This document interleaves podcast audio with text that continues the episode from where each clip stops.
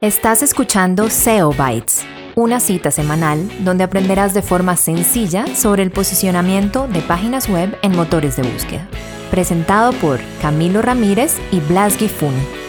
Hola a todos, bienvenidos a un nuevo episodio de SEO Bytes, su eh, podcast de confianza para aprender un poco acerca del posicionamiento en motores de búsqueda. Como siempre, como no podía ser diferente, Estamos aquí con nuestro faro, luz y guía, el joven Blas Gifuni.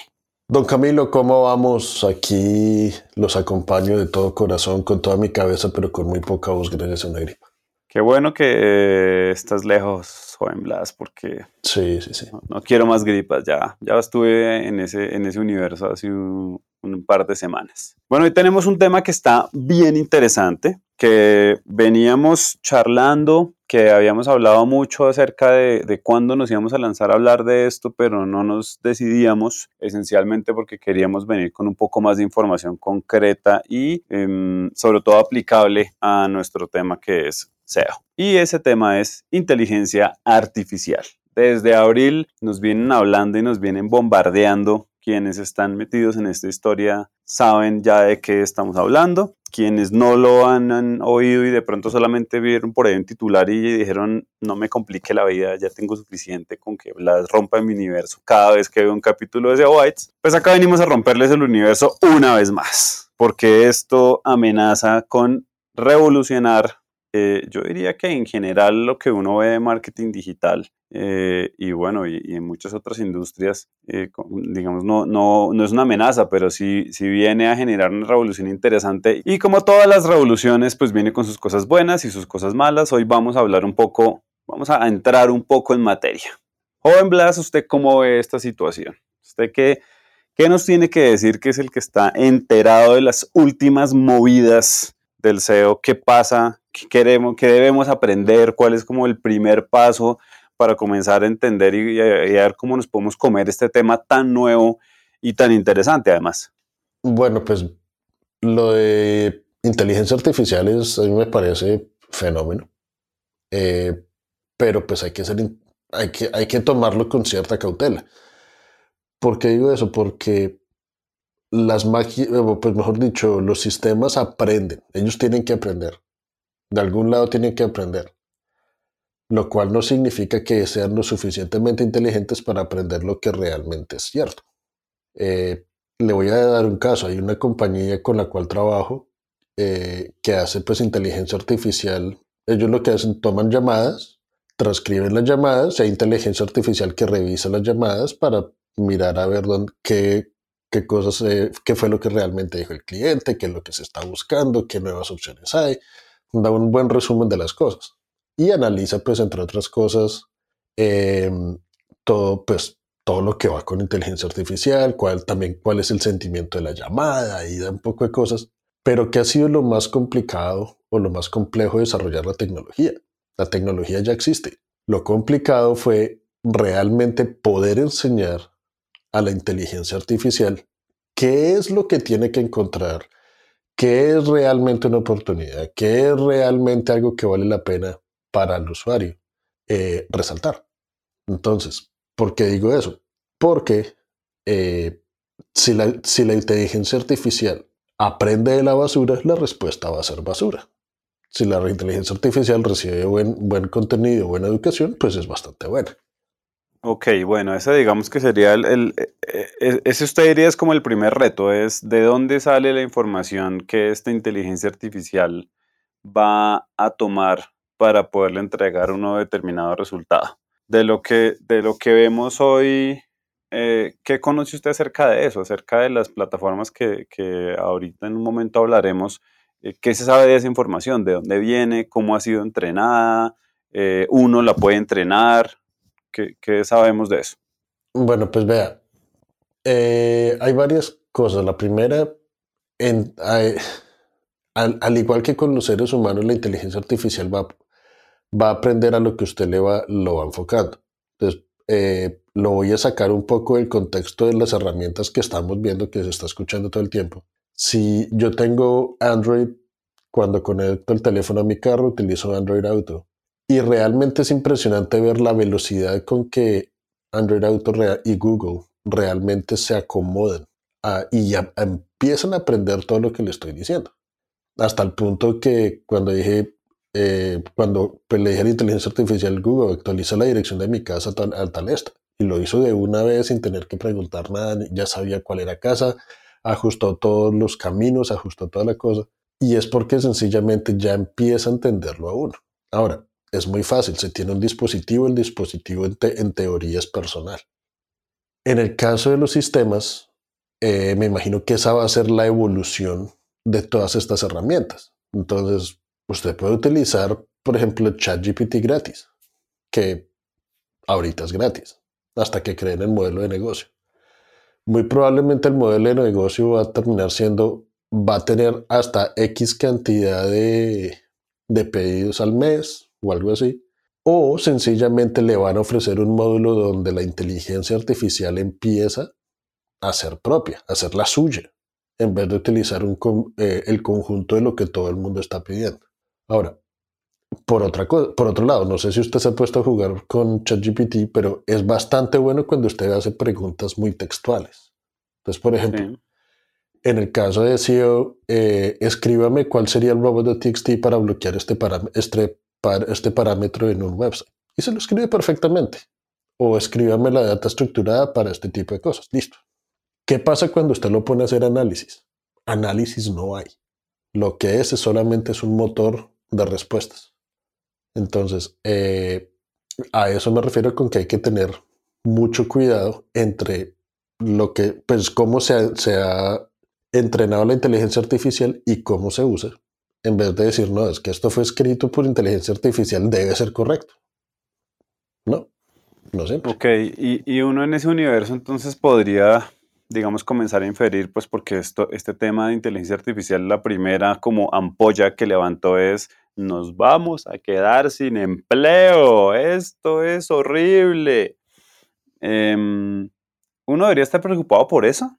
Si asumamos que la inteligencia artificial no logra generar un análisis, eh, digamos, al nivel que lo puede hacer un humano, pero sí puede generar un contenido, sí puede a partir de de mucho contenido que existe, eh, traer información y crear una pieza nueva que, a ver, tal vez la inteligencia artificial no puede darnos una solución a determinado problema porque no puede llegar a ese nivel de análisis, pero sí podría generar contenido y lanzar de pronto algún nivel de teorías o digamos, más bien de hipótesis para solucionar algo desde la generación del contenido. Lo, digo desde lo que yo he visto, desde el uso de ChatGPT o desde los generadores de imágenes que al final sí generan imágenes nuevas. De pronto si uno le dice, si uno le hace una pregunta enfocada en análisis, ahí se va a perder. Pero de, la, de cara a lo que nosotros eh, utilizamos como materia prima, que es el contenido, em, ¿hay que preocuparse? ¿O cómo la ve? Pues vea, yo creo que estamos muy temprano para decir si nos va a quitar el empleo, nos va a quitar el empleo. Yo personalmente creo que no. Eh, lo que va a pasar es que nos va a hacer, los empleos van a ser más eficaces, más eficientes. Eh, vamos a tener que ser mucho más conscientes en qué vamos a utilizar el valor humano. Acuérdense, por muy que se diga, quiero escribir esto con tal sentimiento y toda la cosa, hay guías de marca, hay guías de comunicación que muy difícilmente van a ser replicadas perfectamente por inteligencia artificial. ¿Dónde veo yo la progresión de todo eso? Siempre tiene que haber un humano revisando, oiga, lo que pedimos y es lo que recibimos. De acuerdo. No, no, no se puede eh, el contenido ir derecho, sino que si no hay un filtro, eh, eso puede salir cualquier cosa. Exacto. Entonces, ¿nos va a quitar el, empleo? No.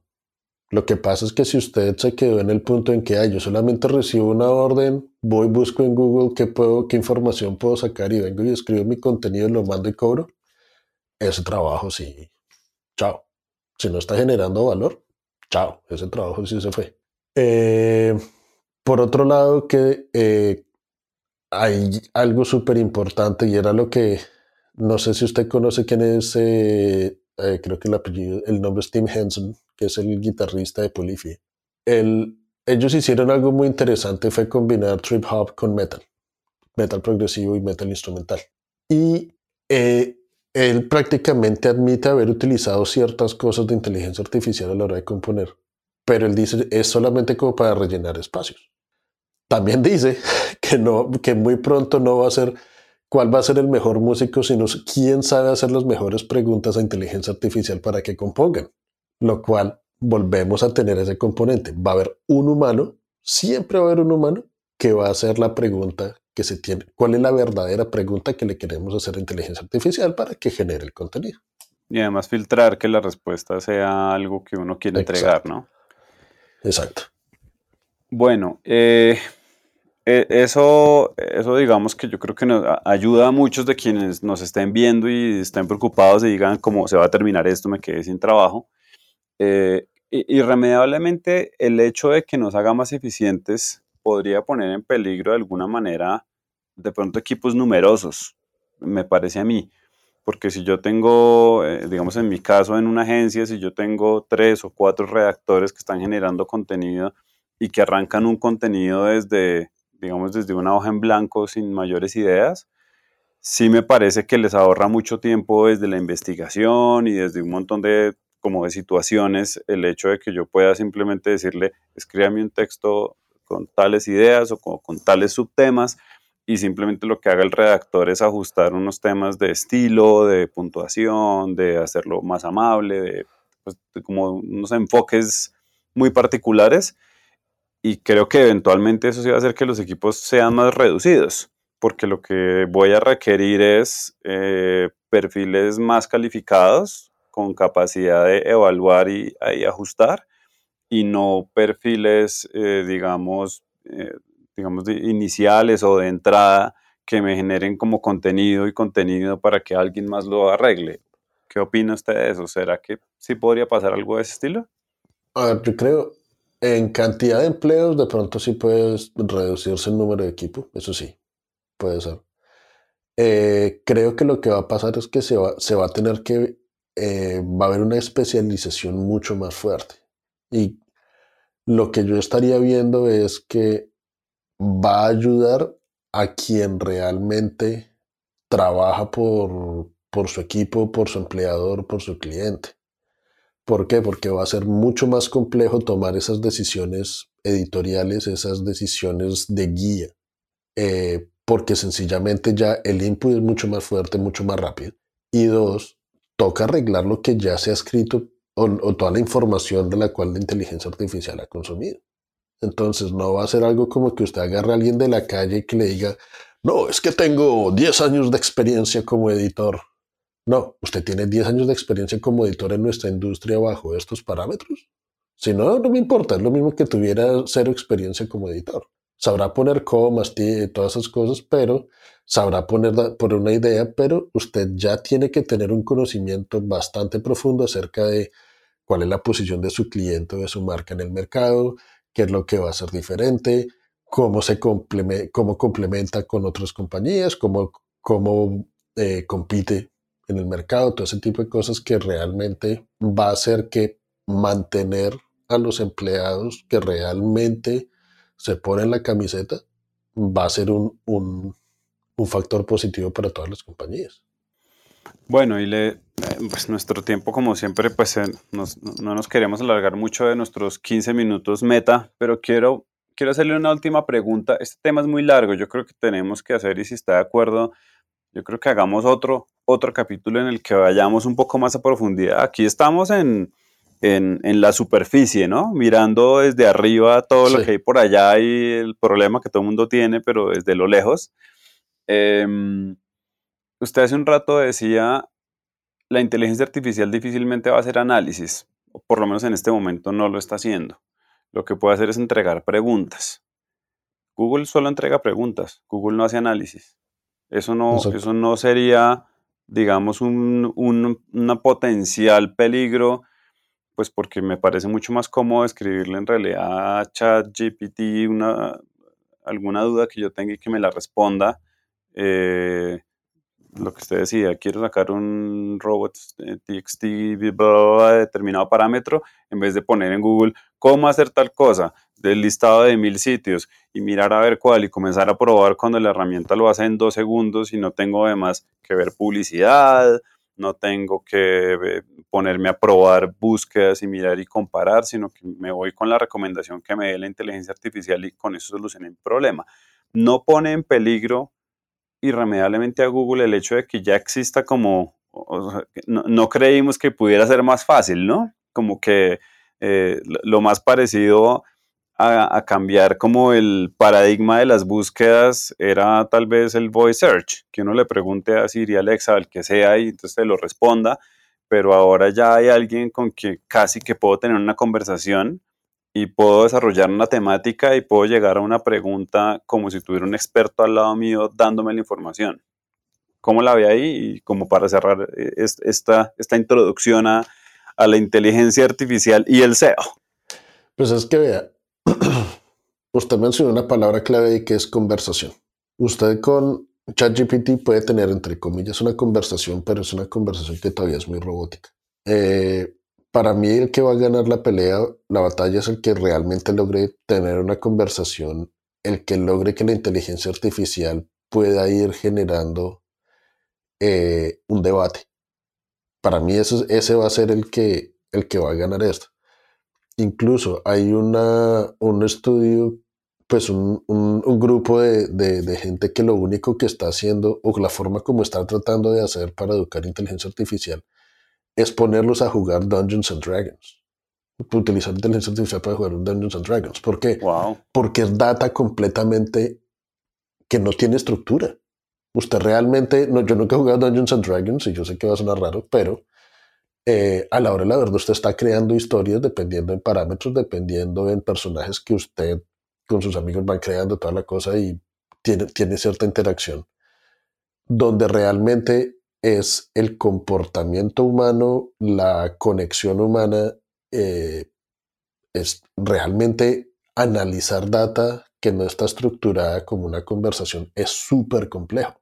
Eso es algo que todavía inteligencia artificial no lo ha logrado al 100%, ChatGPT no lo ha logrado al 100%. Haga de cuenta es, según lo que yo veo, es como usted tiene acceso a la biblioteca más grande del mundo donde tiene todo el conocimiento, pero no tiene esa conexión para realmente tener una conversación.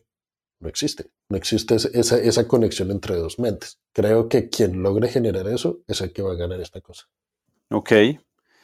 Bueno, pues entonces en resumen, y como para el cierre de este primer de esta primera, eh, ni siquiera nos sumergimos, sino más bien como que nos mojamos el dedo del pie en, esta gran, en este mar de ideas de inteligencia artificial. Número uno, tranquilos, no van a perder sus empleos, pero pues hay que ponerse las pilas. No es como quedarse esperando y seguir haciendo lo mismo que venimos haciendo hace 10 años y esperar que todo siga igual, pues eso, creo que es algo que en general en la industria ya, ya es claro que no eh, puede hacerse, pero con un cambio de este estilo, irremediablemente esto viene a, sacudir un